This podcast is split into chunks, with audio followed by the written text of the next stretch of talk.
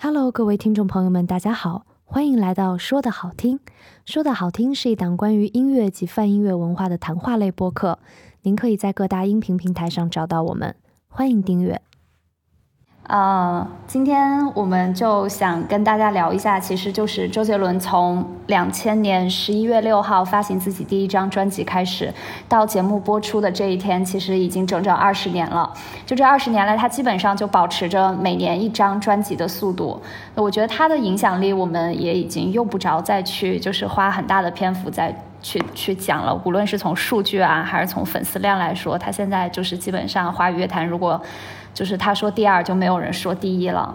然后今天我也请到了呃著名的乐评人，也是我的朋友木一，然后一起来把目光转向两千年，聊一聊周杰伦的第一张专辑，就是他的同名专辑《J》。Hello Hello，大家好，我是木一。Hello Hello，欢迎木一，我终于请到你了。啊哦，随时请啊，没关系，下一期还可以来。好，那我们就一张专辑一张专辑聊，没有开玩笑。其实我自己第一次听到周杰伦的第一张专辑，其实是在《范特西》之后才听到的。嗯，所以你是什么时候开始听听到这张专辑的？冒昧问下，深深是是是哪一年生的？哦，我是九零年的。哦，我是八九年生的嘛。然后你想想，就是第一张出的时候，我才几岁啊？其实我也才十一岁而已，嗯，十一岁，对，十一岁而已。然后我其实那个时候我应该还在上初中吧，初中还是高一的样子，初初初一吧。哦，对，初一。如果你六岁上，嗯，对对对，大概哦，那还基本上是小学到初中阶段的那个样子。然后那个时候我基本上就还不会听流行乐啊，我我那时候基本还在就是你懂吗？就是听一些那种特别特别，可能都不太听音乐吧，听一些偏古典类的或者钢琴类的，流行乐接触的很少。其实我开始听周杰伦已经是要等到我大概初三的时候了。哇，那就是你初三的时候，大概应该是两千零三年。嗯。对八度八度空间叶惠美那个时候，对叶惠美那个时候，哎，叶惠美应应该是我高一时候的专辑了。嗯嗯，对我没记错的话，那就是那就应该是八度那个时候，双截棍半兽人。对，并且你知道，其实其实小朋友的音乐审美是非常老套的。我当时其实我是属于对，因为我小的时候还爱听杨钰莹，你知道吗？你不可能让我从杨钰莹一下子转到周杰伦。对啊，因为小时候大家的音乐审美多多少少会受爸妈的影响嘛，然后爸妈喜欢的是那种比较传统的那种抒情歌曲啊之类的，所以说，所以说其实那那个时候听到周杰伦的时候，我反应就觉得他确实不像是嗯一个经典的歌手。我那时候喜欢的是谁呢？我那时候喜欢的先是谁？嗯。我那听王菲觉得自己非常吗？哦，也没有。我那听王菲，我觉得自己非常的另类。对我周围的朋友都不太喜欢。对，对，对。然后他们的话会听比较多的就是周杰伦啊、孙燕姿啊什么的。然后，嗯，然后其实我那时候的叛逆心理，其实就是你们在听那些很新的歌手，我反而希望去听一些相对比较、比较、比较。我当时觉得比较另类，比较不是那么大家对对对，其实那个时候大家基本上都在攒着早餐钱去买周杰伦的时候，王菲反而是嗯，不是那个年纪的孩子会听的东西。对我大部分朋友可能就是，比如说我上高中的时候，他们都觉得嗯，王菲他们不太理解，但是其实他们后来到了。大学阶段，他们就开始听王菲啊、陈奕迅啊之类的。我觉得这就是一个轮回，就可能每个年纪有每个年纪那个时候他能接受的音乐形式和和你当时流行文化受到影响也有关系。对，嗯，对。而且我觉得那个时候，反正我们家是没有网，你们家有网吗？两千年的时候，我家还没有网，然后我连随身听都没有。就是那种插磁带的随身听都没有，但是家里面会有一个，就是我跟我爸妈说我要学英语的那个旗号买来的复读机，然后还有就是家里面会有一个巨大的录音机，但是就是我小时候家里面我们家是开 KTV 的。啊，你家开 KTV 啊？对我小的时候，我们家里面是开 KTV 的，所以我们家就还有一台那个 DVD 可以接电视看 MV 的那种。所以我小的时候，就是别人都是什么听广播啊，或者是听什么磁带啊。我小的时候是家里面有很多那种唱 DVD 的碟，我就每天放在家里面听着那个电视，然后看 看那个很很老的那种 MV。对，那时候好像 DVD 大部分还都是盗版吧。对对对，对，就都是那种什么很多合集啊，什么。对对对对对，就是那种一张碟里面，然后大概有十十几二十首歌那种。对，然后就是各种各样奇怪的 MV。那时候大家还是会看那个电视的 MTV 频道的嘛。对。对，我就觉得，所以我想想好。好怀旧哦，所以我大概是二零零一年的时候知道的周杰伦的这个人，其实也是因为就是我有一个同学，然后他其实也不是很爱读书，但是他就是呃家里面条件比较好，就是很喜欢买这些碟啊，然后很喜欢买这些新鲜的玩意儿，然后其实是他他介绍给我的，然后我当时呃第一反应听完的时候我就说这是啥。哦，对，就就其实对，其实我记得特别清楚，就是我当时还跟他讲，就说我说我说你们这都是听的什么东西，但是这个东西就很洗脑，你听完一遍之后，你就回家你忍不住会想，你躺在床上，那会儿也没有手手机嘛，也没有什么事儿嘛，就是脑子里面就会疯狂转那个旋律。对，是这样的，因为其实我觉得有一点是这样，就是一个新东西刚出来的时候，它对。你传统的东西有有挑战的时候，大家第一倾向于的是我不认可你的正统地位，就我会认为说，OK，你就是娱乐的东西，你不是音乐。这其实周杰伦刚出来的时候是也被很多所谓的老前辈是这样批评的嘛，说他比如比如说你唱歌吐字不清啊，你怎样怎样怎样怎样，有有很多很多对他的责难。但其实，其实很多时候往往就是这样的一个情况，它可以去改变一些东西。嗯，因为我记得我很我印象很深，我第一次听到周杰伦的时候，大部分人我相信都是那个双截棍。对对，然后我印象特别深，就是那个时候。嗯，我从小就很喜欢参参加各种歌唱比赛嘛，你懂的。对，然后，然后那个时候，其实你比如说你在现场，你唱个说唱之类的东西，大家会觉得你在干嘛？你根本不是在比赛，你根本就是来搞笑的。对，是是是这种感觉。但你现在，你过了二十年，你再看，我们现在说唱一年可以有三五档的综艺在播，并且大家也。也都开始认可说唱是一个有技术的事情，但其实，在二十年前，大家根本就认为说唱就是在胡闹。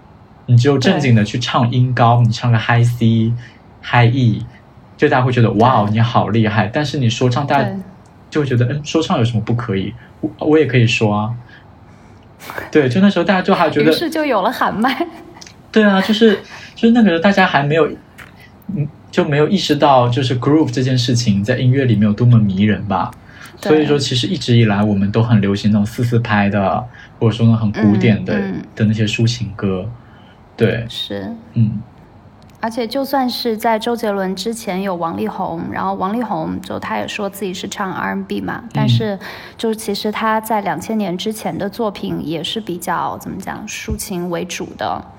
呃，对，是这么个情况。其实，其实实在要说的话哦，就是华语音乐其实大概在在八十年代末九十年代初的时候，嗯，那个年代其实是有很多 R&B 作品的，包括现在大家经常谈论到的林忆莲啊、王菲啊，那个时候其实都很潮的，都会唱很多。包括杜德伟，对，杜德伟，还有就是庾澄庆，那个时候是。对，其实林子祥甚至就是其实都是会去玩很多很多，就是非常时髦的风格，但不知道为什么，就到了九十年代，大家就就突然之间开始走那种都市成人抒情的那种风格。我觉得四大天王可能是一个原因吧。因为他们唱的唱的东西大部分都是这种，就只有郭富城他之后会有一些舞曲的东西，尤其是像刘刘德华、张学友啊，其实都还是那种就是我们说的 KTV 里面能唱的歌。嗯，我就记得我小的时候，就是我在更小的时候，可能听到的歌基本上都是就是你刚才说的，基本上都是爸妈的审美，所以也是那面的嗯。港台这种比较传统的音乐会听的比较多，比如说我我妈特别喜欢邓丽君，嗯，然后我爸就是什么都听，然后那个时候呃像什么毛宁啊、杨钰莹啊，然后再到再到后来我可能就会听一些就是嗯欧美那边比较比较经典的东西，什么 Celine Dion、Mariah Carey，对。对，还有什么？什么呃。Right here waiting，那那首歌对。特别的红，对对。然后后后街好像是那会儿，我就觉得是我听的已经很潮流的东西了。嗯嗯，所以其实我就觉得两千年对于我来说，就还不是一个特别追求音乐风格酷或者是啊个有个性的这样子的一个年代。就所以周杰伦对于我来讲就是一个比较异类的存在。嗯，是的。然后我其实也还记得，我当时在家，因为没有耳机嘛，就就只能公放，就听周杰伦的时候，我爸我妈评价就说说这是啥？嗯，就是他们可能说的会更直白一点，就说这个人长得又不好看，然后唱歌吐字又不清，然后这个叽里哇啦的。你也不知道他在唱什么，就是他们觉得说可能听不清在唱什么，以及这个歌我不能跟着哼出来就不叫歌。嗯，对啊，其实现在很多很多年轻人对音乐的定位也是这样的，你知道吗？就就很神奇。对我，我真的觉得这时代是一个轮回。对，对，包括哎，但是前段时间就我们呃。这个一群朋友去 KTV 的时候，就会有人点点，比如说这些现在比较流行的说唱歌手的歌，嗯，就是哪怕他呃跟着唱不了，或者只能唱一部分，但他还是会点。嗯，对，那你的朋友已经算是比较酷的了吧？对，对对对，他是个 rapper。嗯，对，对，那。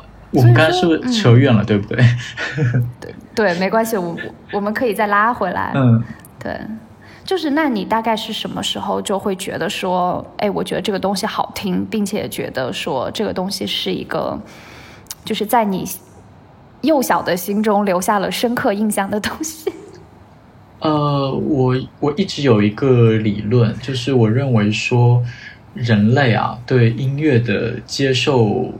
是有一个次第的，是有一个过程的，年龄上的过程的，对。嗯，可以说是随着你听音乐的那个量逐渐增大，你对一个东西的审美会产生变化。嗯，比如说，我相信大部分人刚开始听音乐的时候，他们都会比较注重高频段的声音，尤其是高频段的人声。嗯嗯，对，就是没错，对。对，然后，然后其实，其实要欣赏周杰伦的音乐的话，我觉得相对来说可能要到，呃，比较后面。就刚开始大家会比较注重人声的旋律，尤其是一些就是我们传统意义上比较优美的那些声音。然后其实到到比较后面的话，大家会开始注重，哎，这首歌的编曲，嗯，对，这首歌的节奏，这首歌的咬字。对，然后弦乐也是相对会比较好接受一些的。对对对，然后再下来是吉他，其实最难的是鼓，然后最后是贝斯。对对对，贝斯的那个 groove 其实是，呃，很多我们现在说的比较。比较高级的音乐里面，或者是是说 R&B 跟 Hip Hop 用的比较多的，嗯，但是大家对于这个 groove 的这个旋律，可能一开始它的那个律动，尤尤其是中国人，你让他跟着那个律动去动，他可能不知道怎么动。对，这这就是我们的一个，就反正。至少是我观察到的，在华语乐坛听众的一个环境下面，大家一般来讲会去接受的一个次第。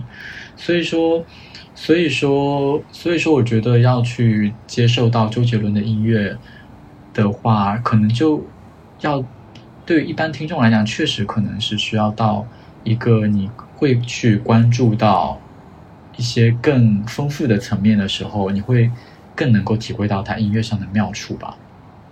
嗯，对，其实其实我是挺认可你你这个讲法的。嗯嗯，其实就是我们回到呃这张第一张专辑啊，嗯就是如果现在听这张专辑的感觉，肯定是跟我们两千年或者是两千年左右听这张专辑的感觉就不太一样了。嗯就那你现在翻回来听这张专辑，你对哪些歌的印象会比较深，或者是说，就是这一张专辑十首歌里面，你会比较喜欢哪几首？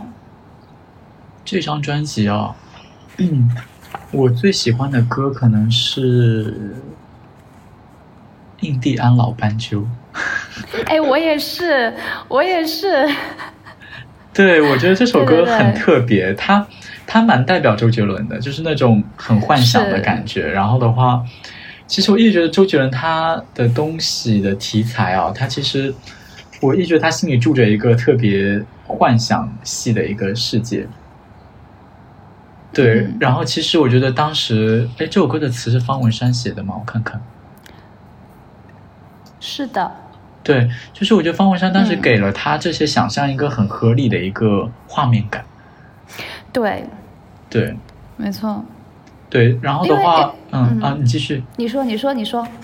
对，然后我觉得这张专辑里面让我最觉得有趣的一点是那个一是那个完完美主义里面，就是 他他说周杰伦自己名字那个时候是不是？对我真的觉得哇哦，well，就到现在听我都觉得他当时是怎么可以做到，笑着把这件事情做完的，不，因为当时因为当时有采访，就有问到他这个问题，就说你为什么这首歌后面全都在唱你自己的名字，然后说你是不是自恋？嗯他说其实不是的，他说啊、呃后面这一段就是他。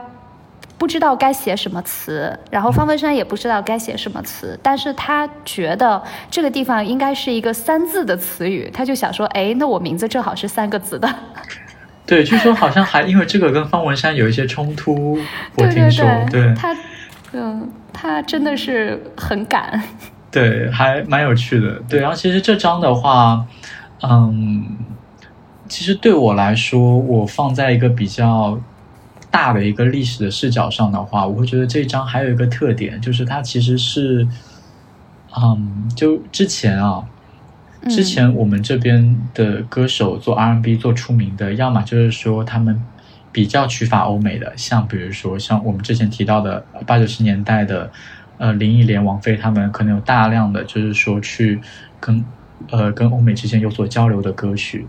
然后的话，像比如说在九十年代末的那一波复兴，比如说像陶喆这些人，陶喆、顺子这些人，嗯。他们都是海外回来的，对，都是有国外背景，对，都是海归背景。周杰伦其实是一个真正意义上在我们的本土成长起来的 R&B 音乐人，嗯。所以他身上的话，我觉得他 他不会让你觉得特别水土不服之类的东西，因为他的骨子里面他有很多古典的影响，对，对，以及他对旋律的审美，其实还是能听得出是在我我们这个文化环境下成长起来的一个人，这都反映在他的创作里面。所以说他会获得那么大的成功，我觉得是有一定关系的。他其实是代表，就是说我们作为本土的音乐人，在就是立足于我们的文化环境去吸收国外曲风，达到的一个比较平衡的一个情况。是，对。而且我觉得更更呃，就是不能说奇妙吧，就是更有意思的事情是，他原来一直都是接受着很正统的古典音乐教育的，嗯。就是弹钢琴啊，然后拉大提琴啊，嗯，就是也是为了要去读这个呃音乐专业，然后也是学了很多的乐器，所以他在第一张专辑的那个呃。歌词页里面，其实他就有写，他就说，呃，他其实高中的时候就就在写歌，然后嗯但是现在翻回头来看，他写的那些歌都还觉得就是挺烂的，然后他他当时觉得很厉害的歌，现在听一听也觉得是不以为然，所以他就说，呃，希望他现在出的这张很厉害的杰伦专辑，然后能在以后听完以后就觉得说，哎，我当时还能写这么屌的歌。嗯，对，因为因为这张专辑其实当时是我记得。是他当时是在那个吴宗宪的公司里面，是是做一个词曲作者嘛？对对，然后这张专辑其实当时是我记得是从五十首里面选了十首，对，并且大我跟他讲就是说说你十天写五十首，我就给你发专辑。对，并且好像大部分还是就是其他歌手的一些戏曲什么的，就包括大家知道的，像比如说之前。有投给过刘德华的那个《眼泪之道》是吗？眼泪之道。对。然后双截棍也是投过张惠妹。对，对。然后的话，其实其实这张专辑，我觉得真的就是就是一个，其实我觉得当时大家没有那么看好，但却没想到它真的就出来了。是。对。这张专辑其实你。你会发现它有两个完全不一样的封面，一个是那个大头照拿着耳机的那个，还有一个是他整个人会飘在那个躺椅上的。其实就是因为当时吴宗宪。决定要给他发专辑的时候，就只印了十五万份儿，因为当时那个公司里面没有任何一个人能卖到十五万份儿。然后吴宗宪就觉得说，就是这是一个不可能的数字，我就先给你定这么一个数字。然后没想到十五万份儿就一下子就卖出去了，他们就必须要加印。然后但是加印的时候又赶上就是那个时候呃 CD 开始流行起来了，然后他们就说啊，那我们就再换一个封面吧。然后就换了一个封面，所以现在就是可能。呃，我自己看到我周围很多朋友，如果有第一张这张专辑的，大部分都是那个黄色的封面，就是加印版的那个封面。然后我上闲鱼，我的也是，我的也是。对，然后我上闲鱼看了一下，就是基本上大家转的也都是那张黄色封面的，然后那张大头的就很少有人转，因为可能应该已经绝版了。嗯，对，嗯，所以当时就是他他的老板都不太看好他。对，因为你知道吴吴宗宪嘛，唱的什么屋顶啊这种。对。对，然后，嗯。所以，所以你从这个嗯整张专辑的角度看，其实他当时也挺敢的，就是就就也挺疯的。我觉得没有那会儿没有任何一个歌手能敢把就是比如说像《心情》啊、《娘子》、《印第安老斑鸠》这些歌放在一张专辑里面，就。你会觉得这个人挺疯的，对，主要其实当时，当时曲风多元是倒是正常的啦，但是只是他的曲风相对来讲，比起其他人相对来说又不是那种之前大家接受过的风格，对，他是把很多大家可能还没有那么接受的东西就直接放进去了，嗯。嗯。而且我觉得在当时那个环境下，比如说像姚谦给很多的歌手去做这个唱片企划啊，比起来就是会有一个完整的包装、完整的概念。我觉得这张专辑，就是我们翻翻回头来说，比起周杰伦其他的专辑，可能这张专辑是最没什么概念的专辑。呃，对，但其实，呃，对对，因为就作为一个企划的角度嘛，其实，嗯，其实我觉得。我觉得其实概念这个东西啊，就是它对于一张唱片来讲，它不是最重要的。嗯，对，就是可能我们现在很喜欢说，哎呀，我们一个专辑有个什么什么概念，什么什么概念。对，呃，这个概念对什么人重要呢？对于你本身，你的音乐它的文本性比较强的，比如说是一些民谣歌手、抒情歌手，嗯。还有一些他们本身他的们们的音乐特别一有一个指向性的主题的，他们要为某一个人群发声的，或者他们希望自己能够代表某一些现实现象的，对这部分来说，概念是特别重要的一个事情。其实所谓的所谓的概念，其实在我的角度来讲，它就是音乐和文学之间的联姻。对，就就是当你这个歌手跟文学的属性比较贴近的时候，我觉得他用一个概念去包装的话，他可以做的非常出彩，是合适的，对，是合适的。的。但是，但是如果说我们单单从从音乐的角度来讲，我们去我们把视线放到比如说欧美的话，我们会发现，比如说，比如说 James 呃呃呃呃，比如说 James Brown，比如说 Aretha Franklin。他们那些经典神神专，真的要说很多都有什么概念吗？就完全没有。对，就还好。其实就是 对，其实其实对于对于这种偏 R&B 偏 Groove 的流行乐来讲，一张专辑整张专辑听下来的 Flow 是最重要的。就我如何能够能够在一个比较舒适的情况下去走完这接近一个小时的时间，是最重要的，而不是所谓的概念。因为音乐，我觉得有一部分音乐是需要，比如说你躺在床上拿着歌词本，然后想着心事去听的。但有一部分音乐，它就是让你开心，然后让你在一个陪伴的情况下听，然后你再去细看歌词，哎，写的还挺有意思的，或者说它给你营造一个氛围。我觉得音乐有很多种，不是每一个都需要有那么有凝聚力的概念去给大家一个一个。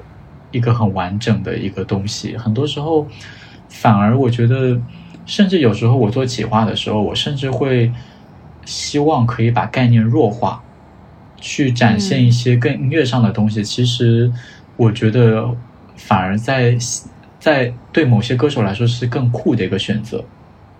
嗯，对，就是说我不先给你太多先入为主的信息和概念。嗯。我觉得概念可能就有点类似一本书的书名吧，就是名字起的好不好，当然很重要。但是对有些书来讲，它不需要起太华丽的名字的。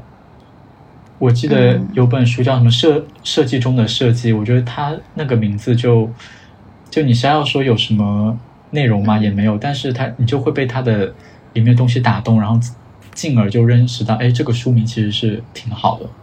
对，我觉得周杰伦这张专辑的话，其实你看似是没有什么概念上的包装啦，但是，嗯，作为同名专辑来讲，这十首歌就代表他当时的状态。那我觉得这个气化可能他没有太多气化的痕迹，但是它也是一个也是成立的。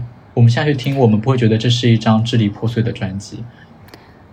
对对，但是会觉得这是一张很跳跃的专辑。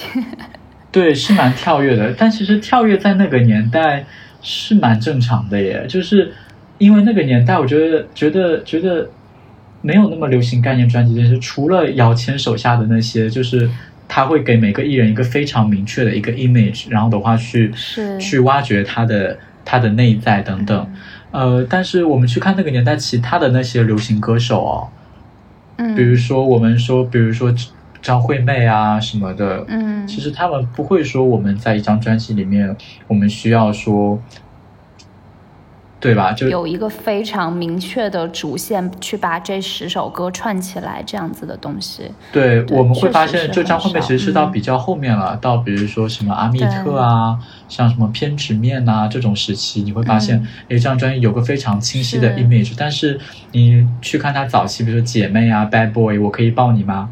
就单纯是十首好听的歌而已，对，没错，嗯，对，所以周杰伦他这张专辑的他那个封底，就是你翻过来，嗯，他就写了一写了一句，在现在看来非常识破今天的话，他说，呃，他是原话是怎么讲的，我不太记得了，但是他的那个意思就是说，十首单曲每首都是主打歌，哦，对。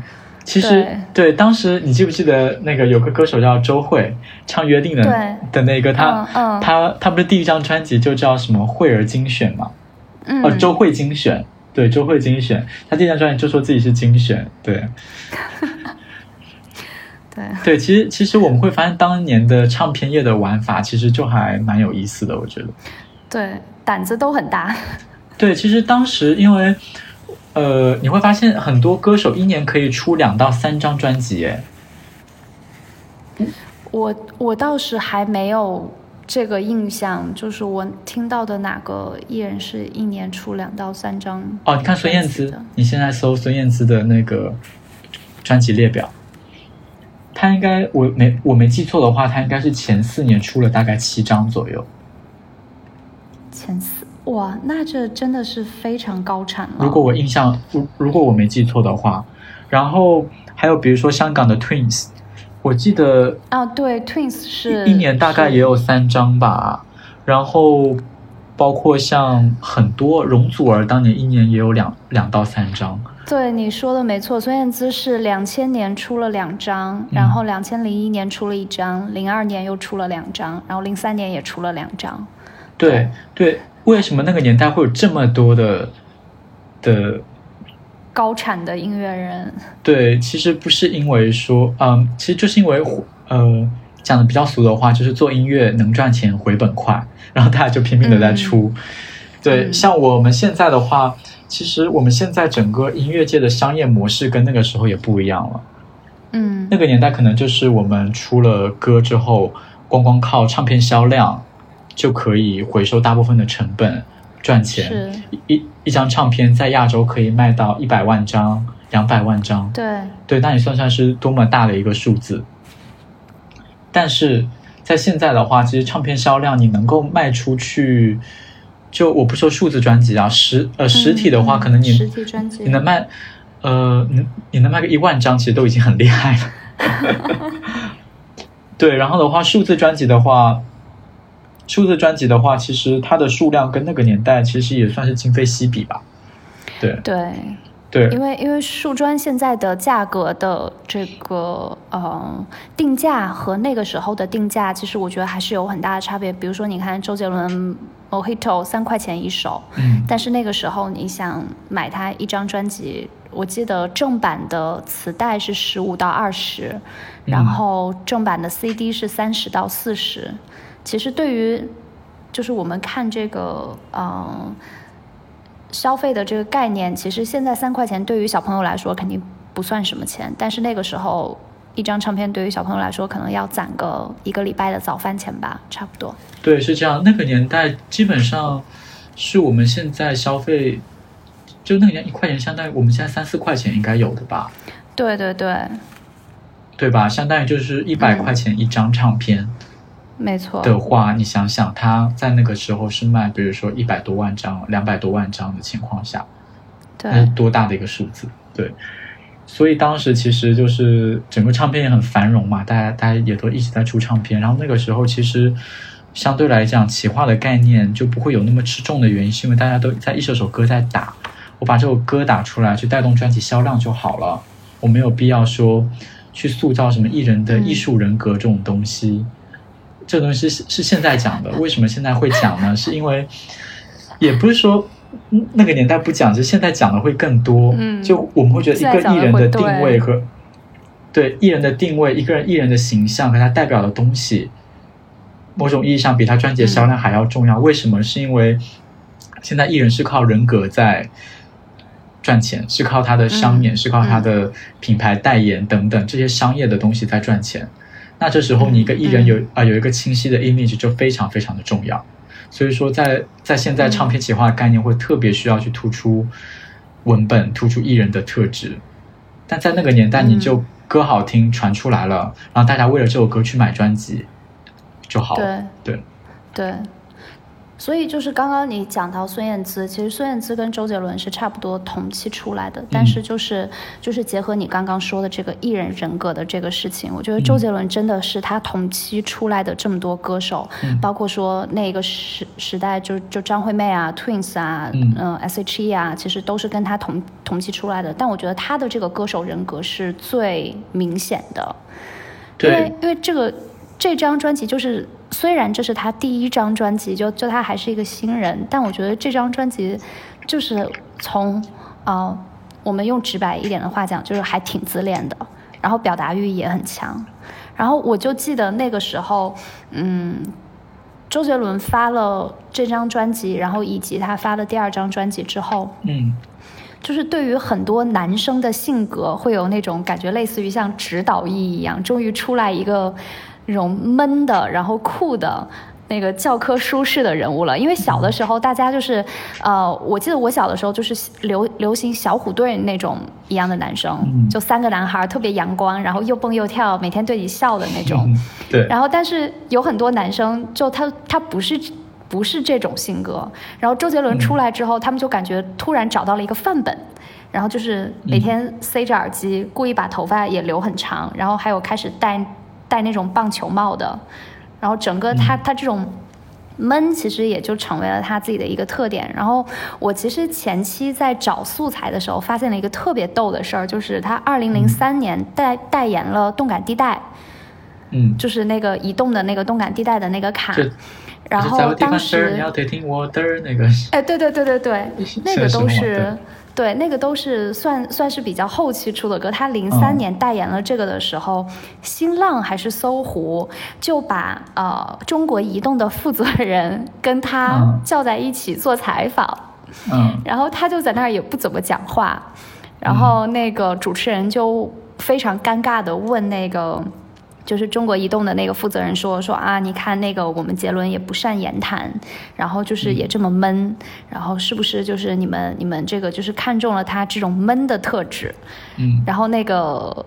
那个负负责人就说啊，不是的，就是其实大家觉得他是闷，他是不讲话啊，其实他是酷，然后就他自己心里面有很多的想法，然后但是他不表达出来，但他通过音乐表达出来，然后我们也就是觉得周杰伦非常符合，然后动感地带的这种年轻人的这种酷炫，嗯，然后就是想要表达自我的这种感觉，所以你刚才一说这个歌手人格，我就在想说，哦，其实周杰伦表现出来的人格真的还挺鲜明的。对他音乐上，对，因为他是创作型歌手嘛，肯定跟那种就是说偏收歌演唱的那种歌手相对来讲，他有天生的优势，因为他的音乐就代表他自己的流露。对对对，是这样。就其嗯嗯，你说哦，没事。其实其实其实，我觉得更逗的是那个，就是在我现在翻回来听这张专辑，我会觉得说。如果我用我当时的眼光看周杰伦，我肯定不会像现在觉得说，呃，这张专辑有这么划时代的意义。可能如果说就算是我现在的年纪，然后把我扔回到两千年，我可能也会像那些大人一样，一开始会觉得说，哎，这是什么？然后或或者是会有会有会有一个批判期。嗯，然后，但是我就做了一个很很很有意思的事情，我就去考古二零零三年、二零零二年那会儿的新闻，嗯，然后我就看到说他呃零三年其实是被央视拒绝过一次，就是央视没有让他是。对，呃，龙龙龙泉之前还有过一次，因为龙泉是他第一次上春晚，就是之前还有一次是他想上春晚，但是央视拒绝了，原因就是因为他咬字不清，然后不让他上。就是现在看到这个新闻就觉得太好笑了。对，而但但我真的要跟听众朋友们说，在二十年前，在二十年年前。这是一个非常正常的事情，对，太正常了。对，可能现在零零后已经完全无法想象说，哎，怎么会有这样的事情？在那个年代就是的，我们也会要求一个艺人，他要各方面都是表率，他要各种德艺双馨，然后咬字什么形象，形象要德艺双馨，好吧？没有，就怎么说呢？就是就是会会希望他这个人各方面都很完美，才能做明星吧。对，然后会有一些非常细节的要求。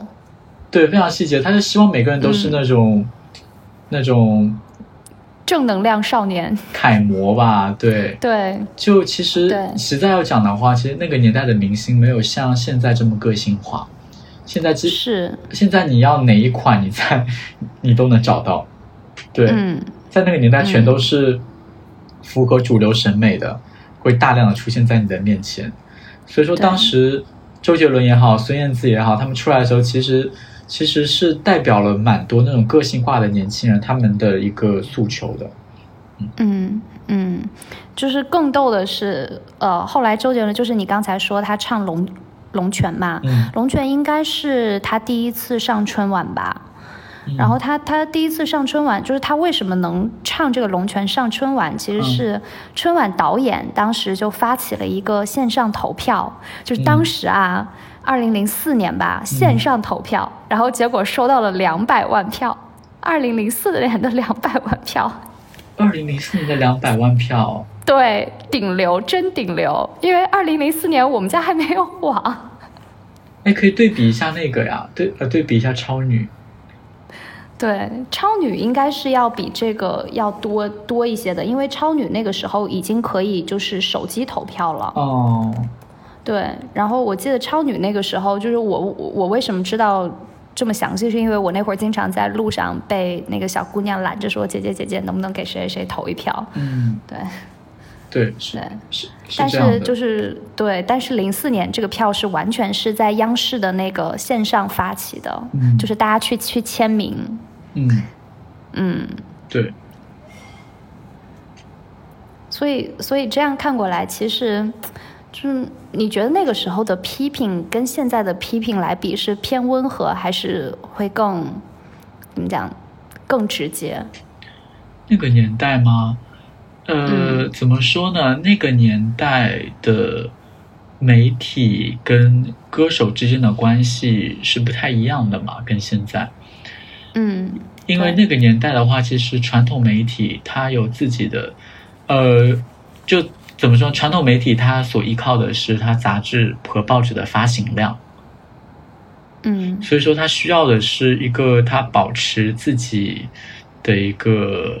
调性和观点的东西，某种意义上，很多媒体它就是代表一些比较守旧的声音。嗯，对它，我我一觉得媒体跟读者之间的关系一直是，一直是相互的。就是你有什么样的读者，你就会成为什么样的媒体。什么样的媒体？对，然后你是什呃是啊什么样的媒体，你也就会收获什么样的读者。对，是是这样的一个情况，所以说那个时候，你想想，连我们最初接触周杰伦的时候，都有一些，呃，都有都有些小疙瘩的话，对你想想，当初的媒体肯定也是会代表很大一部分的读者去发出这部分的声音的。对，而且那个时候的大人，比起我们现在媒体从业者的这一代更守旧，对，然后可能对于新鲜事物的接受度会更慢一点。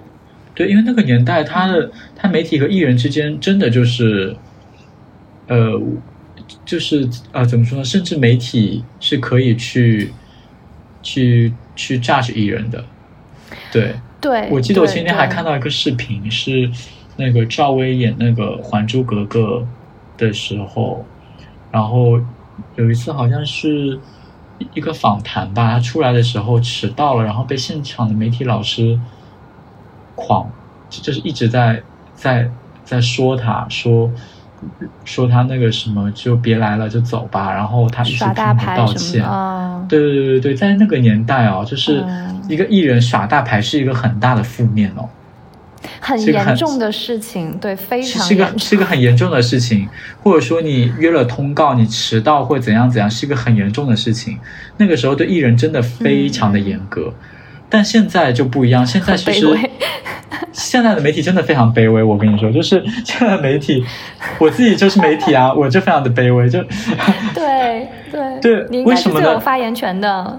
对，为什么？因为现在的媒体的一个特点就是，呃，我们很难依靠，比如说发行量啊之类的，或者说我们的阅读量，真正的去维持一个收益。其实看的人。再多也不会给我们带来太大的、太大的生活上的改变。很多时候，我们反而是需要多去跟艺人之间有一些互动。这个时候，地位就就调转了。艺人会觉得说：“哎，他可能某种意义上，他才是这段关系里面占主导的那一位。”没错。对，然后在在这个时候的话，其实相对来讲，嗯，怎么说呢？就就就像我，我会有选择性的，就是说我喜欢的艺人，我可能会多合作一些。然后我我觉得不那么 OK 的，也不是不那么 OK 吧，就是不符合我审美的，我干脆就嗯嗯就跟他们说撒由那拉，就是就咱们也不彼此打扰了，对。因为人跟人之间那个那个那个气场，尤其是音乐人跟这个音乐媒体的互相的这个吸引，其实还是很微妙的。对。哦，对，扯远了。其实我们想探讨的是，现在批评流量艺人和当初批评周杰伦是不是一样，对吧？没有，其实其实是我是会觉得说，因为我在去看呃周杰伦刚出道，哪怕他出道三五年之后的这个新闻也好，媒体的评论也好，其实讲的话。都还挺直接的，就是他会说一些，比如说，呃，这个周杰伦刚出道的时候可能会说啊，这个人吐字不清，然后这个人唱的不是这个传统的歌曲，然后这个人会带坏小孩子，甚至是有央媒呃有这样讲，就说周杰伦的歌可能会带坏小孩儿。然后还有一部分是在他呃大概零四年零五年的时候出了一些呃其。其他的专辑之后会会直接讲，他说啊，江郎才尽了，然后是不是这个周杰伦风已经过去了？就是讲的是一些比比较直接的话。然后那个时候记者去去采访他的时候，是直接敢当着他的面拿他和陶喆还有王力宏去比的。你想想现在的记者怎么敢跟任何一个流量明星去说？那你要不要跟谁比一下？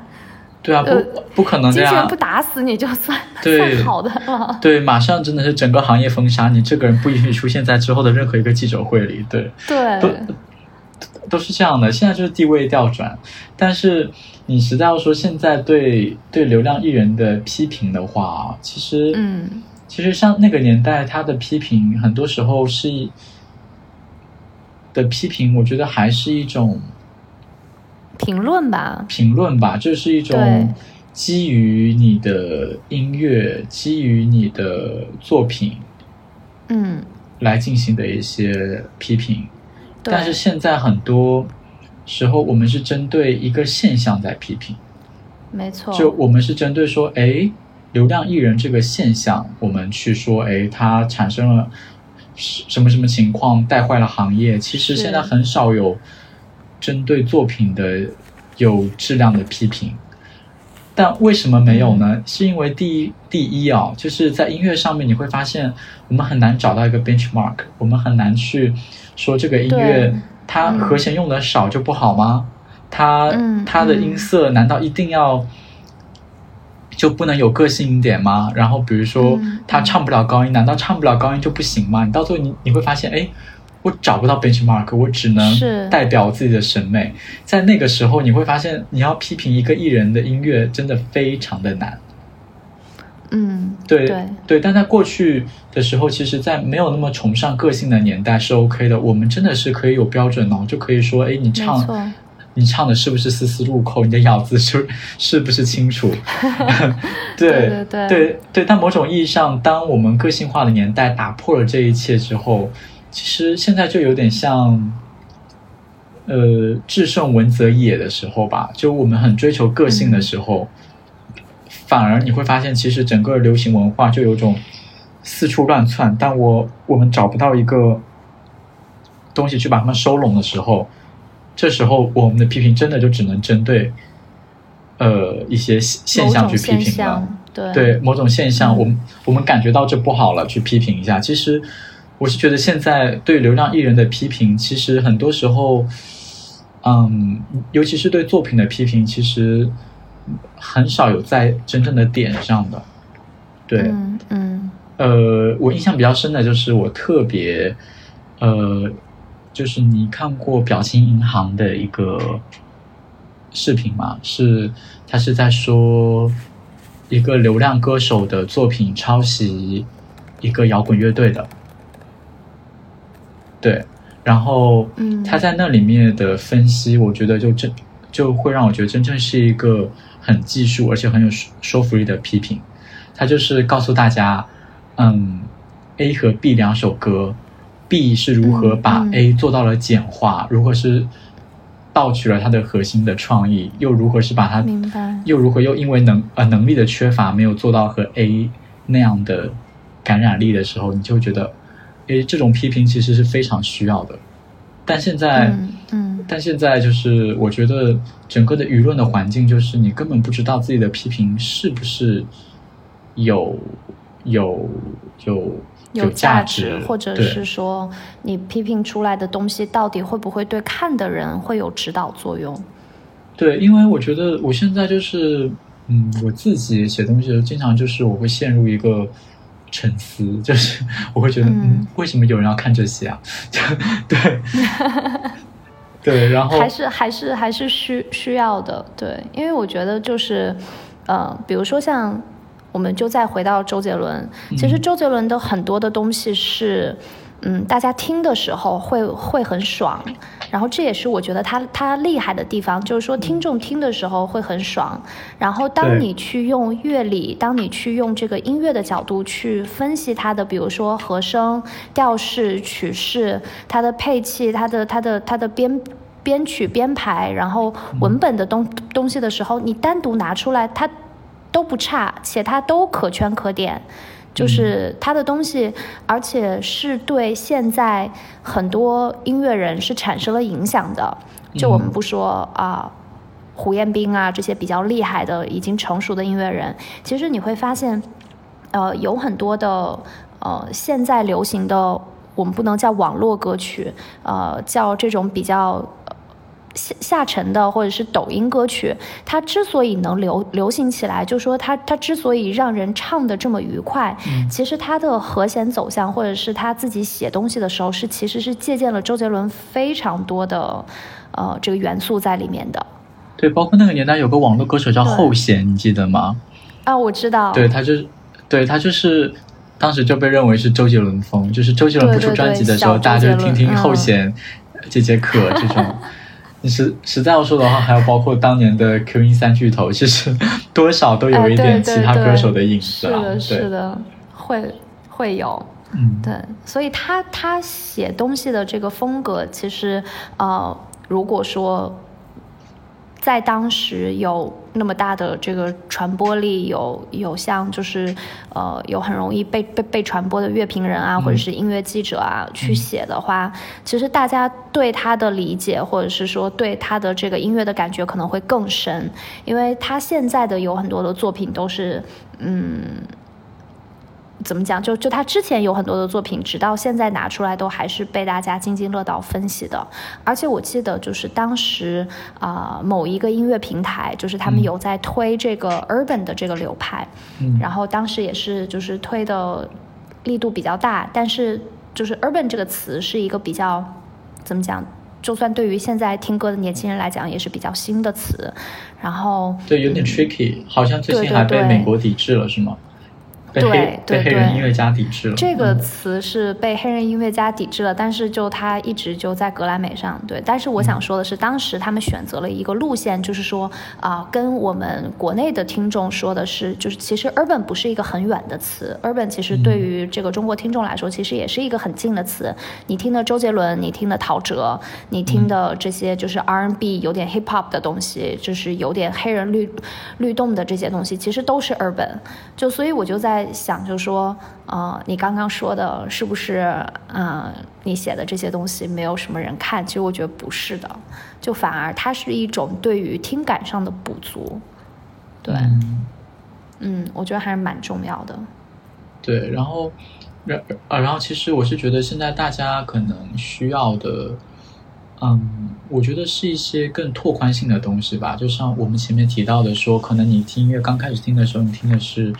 是是是一些比较漂亮的音色，人声的音色，你后面会去注意编曲什么的，你会发现，呃，至少我以前是这样的，就是一张唱片，我在读一些有质量的乐评之后再去听的话，我其实对他的感受是加深的，我会知道，哎，别人听在在听这首歌的时候，他注重的点在哪里，然后我去关注到那个点的时候，我会发现，哎，我听这首歌真的就不一样了。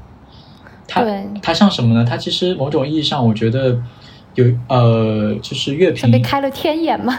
也不是，有一部分乐评其实其实其实，尤其是像我经常比较乐意写的乐评，其实我更愿意它比较像大家接触到过的美术馆的一个导赏吧。就一个好的作品摆在那里，我希望能够用我的语言，就是能够让你很很很快速的知道说，哎，它的东西的妙处在哪里？为什么呢？因为音乐和一部分，尤其是现代的一些绘画，其实相对来讲都是一个比较抽象并且千头万绪的东西。你可以有非常多个欣赏的角度，就比如说印印第安老斑鸠，你真的可以有一百种角度去解读它。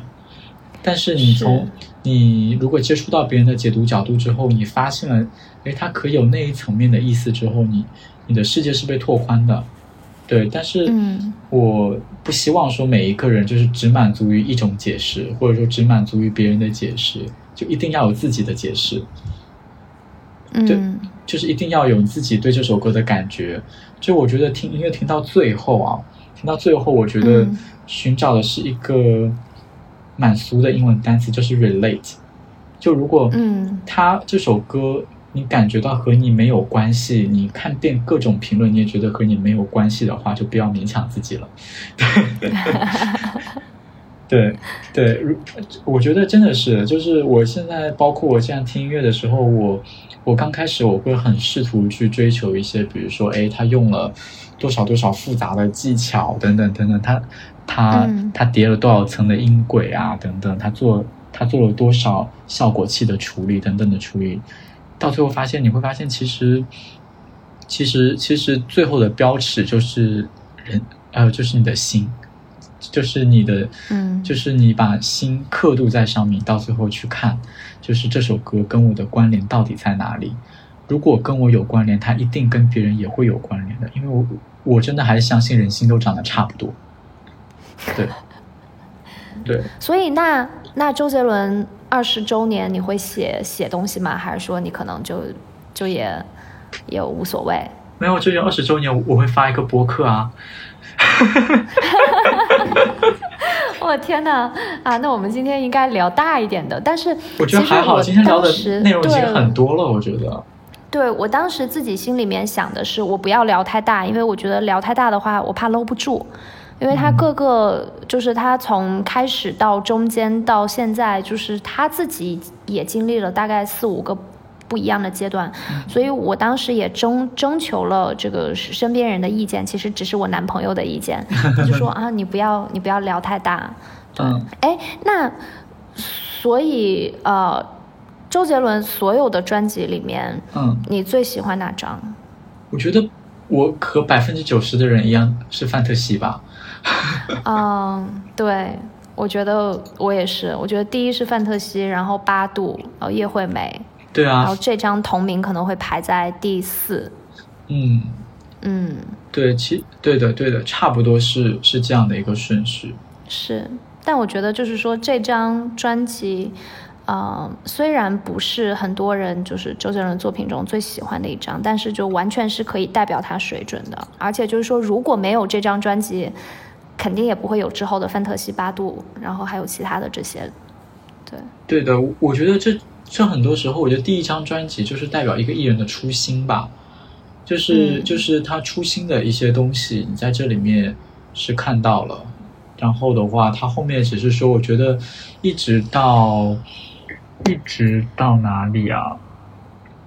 一直到八度空间，它其实我觉得前三章啊，其实都是他他在这一个这一个就是幻想系，然后很重编曲，然后一些 R&B 的东西里面的一个逐渐完善自己的过程。然后是开始到了叶惠美之后，叶嗯。叶惠美之后开始有一些中国风的东西越来越多了，对，叶惠美里面开始有有了东风破嘛，然后后面的七里香里面开始有了是是其他的，哎，七里香还好，七里香七七里香相对好一点，倒是那个后来十一月的肖邦里面什么发如雪之类的，嗯，对，发如雪啊之类的，对。是。对，就我个人是觉得前三章的话，其实是是是最代表他初心的专辑吧。后面的话，后后面的话其实也好，但是跟前三张的那种状态，其实是我觉得到另一个阶段了。嗯，对，因为他自己也在成长嘛，就他毕竟是拿奖非常快的艺人，他两千年出了这张专辑之后，两千零一年金曲奖就拿奖了。虽然就是当时，呃，流传着一张照片，就是他在台上拿奖，然后所有的记者都在围过去采访另外一个人，好像是莫文蔚吧，然后就他一个人，然后拿着奖在那个台上一个人非常孤孤单的样子。但是就是之后像。那个范特西啊，八度啊，都是就是受到好评之后，但是好像没有拿呃金曲奖，所以才会有叶惠美里面那个外婆那个，就是结果却拿不到半个奖，就是他把他妈妈跟外婆都带过去了，然后但是他好像八度就没有拿奖，对，当时特别生气，对，对对对，我记得好像三年二班就是在说这件事儿吧。对对对，就是他跟他跟呃金曲奖的 beef 就由此开始。对，可不可以不要这个奖嘛？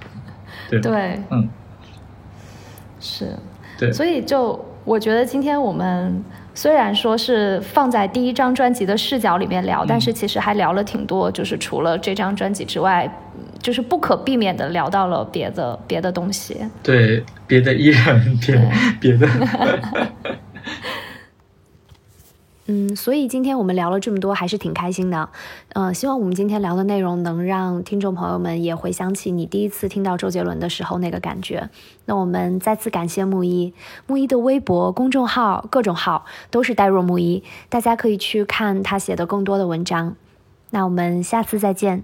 好，我们下次再见，拜拜。